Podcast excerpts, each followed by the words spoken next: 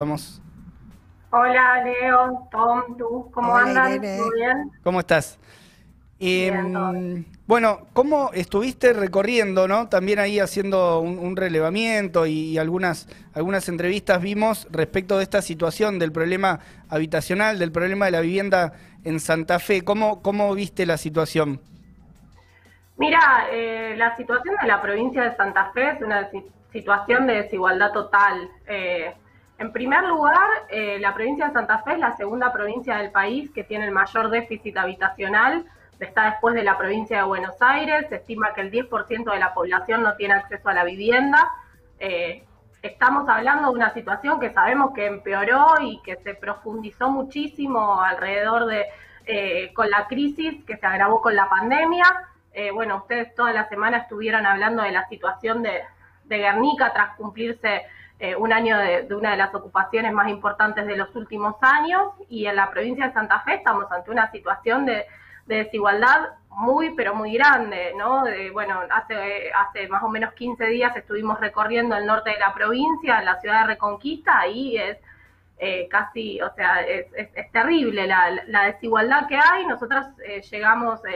el día que la selección jugaba la final y el día anterior eh, había habido un tractorazo de los sectores mm. eh, más concentrados del, eh, del campo en contra de las retenciones y cuando llegamos a los, a los barrios, a, estas tomas, esta es una, las imágenes son de las tomas en Belén, de las tomas en, en Barrio Las Ranas, la situación es de una desigualdad terrible, o sea, por un lado tenés familias que yo ahora las nombro y ustedes las van a reconocer rápidamente porque son nombres que han sido repetidos durante el último año y medio muchísimo, te digo, los Vicentín, los Nardelli, los Paduán son dueños de casi toda la provincia y del otro lado tenés gente que, eh, albañiles, amas de casa, desocupados, changarines, pibes y pibas de 18, 19, 20 años que se dedican a ganarse el mango saliendo a vender naranjas, eh, que, lo único que les queda es ocupar un pedacito de tierra porque se han quedado sin trabajo, porque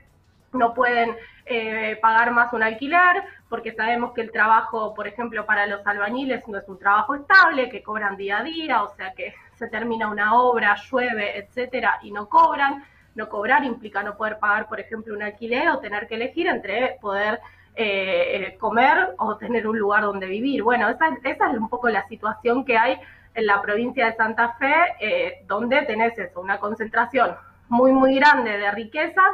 que han permitido todos los gobiernos, porque nosotros vimos el año pasado cuando el gobierno de Alberto quiso decir, eh, bueno, basta, eh, o sea, a los que salieron premiados con la fiesta macrista, como fue, como fue la patronal de Vicentín, quiso decir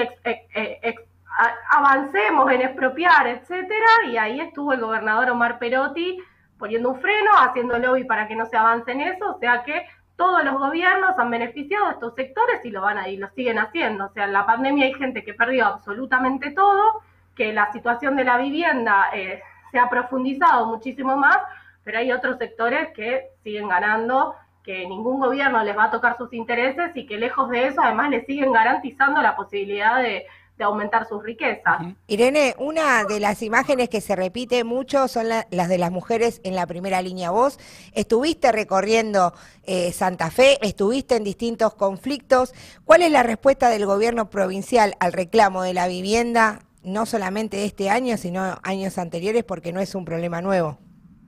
Mirá, primero y principal es eso, vos llegás a una a una ocupación, eh, a un lugar donde las familias están peleando por el derecho a la vivienda y las que te reciben son las mujeres,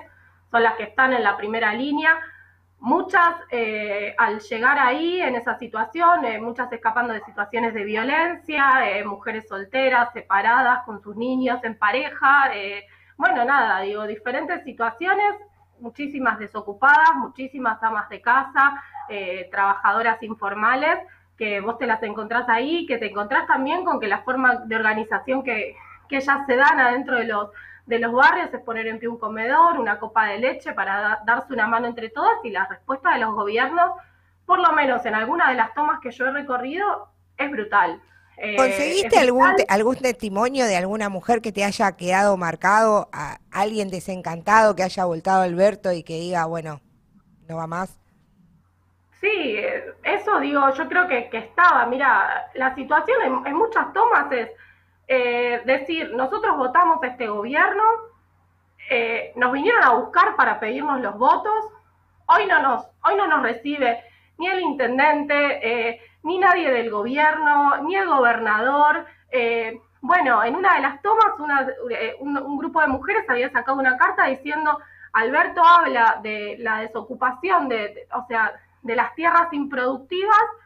y nosotros estamos en tierras que están abandonadas hace de toda la vida, te dicen, porque además hay gente que vive en esos barrios, en la casa de sus padres, de sus, eh, de sus suegros, etcétera. Estas tierras están abandonadas de toda la vida, cuando nosotros las ocupamos no se empiezan a amenazar y las amenazas, por eso te digo, a las mujeres particularmente son terribles, porque les dicen, o las desalojamos o se van por sus propios medios y si las desalojamos le vamos a quitar a los niños. O sea, es terrible el nivel de, o sea, el Estado no, no, no, no soluciona el problema de la vivienda, los gobiernos no solucionan el problema de la vivienda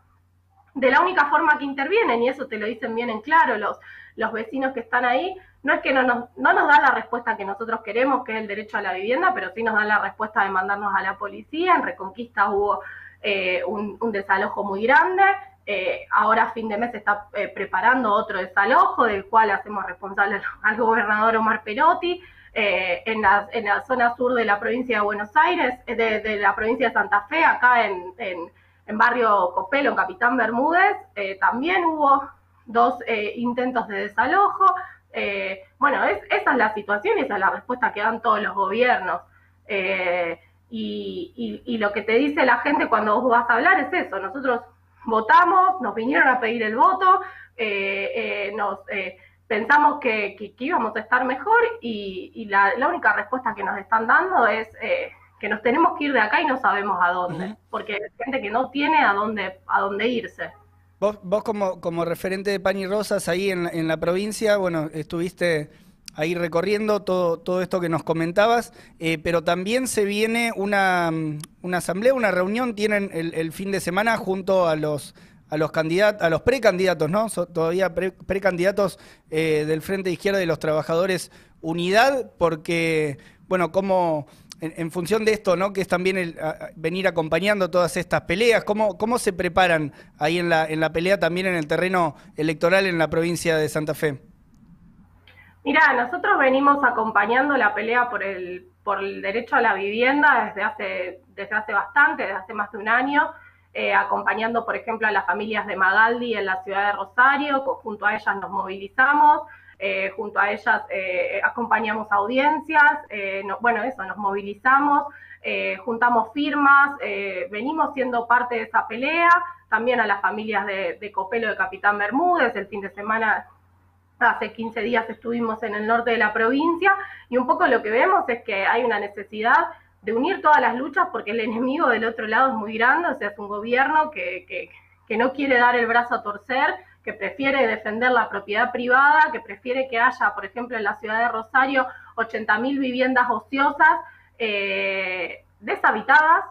deshabitadas, que son viviendas de, del agropower, que son viviendas para la especulación inmobiliaria, que son viviendas que sabemos muy bien que también están ligadas al negocio del narcotráfico. Mientras tanto, hay un montón de gente que no tiene dónde vivir. Entonces, bueno, nosotros venimos acompañando esas peleas, tratando de unirlas, eh, exigiendo, exigiéndole a los sindicatos que también intervengan, que sean parte de la pelea por,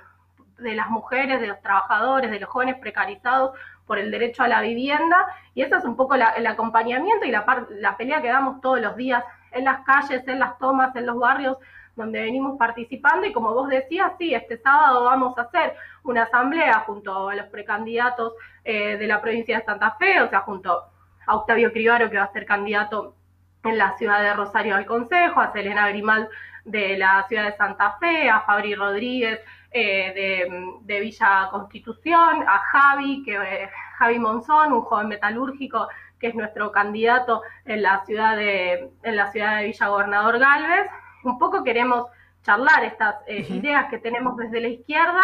eh, que tienen que ver con la necesidad de tocarle los intereses a los grandes poderosos, ¿no? O sea, la necesidad de que haya un gran eh, plan de obras públicas. No sé, uno de cada cuatro dólares que ingresan al país ingresan por los puertos de Santa Fe, o sea que posibilidades de que haya un gran plan de obras públicas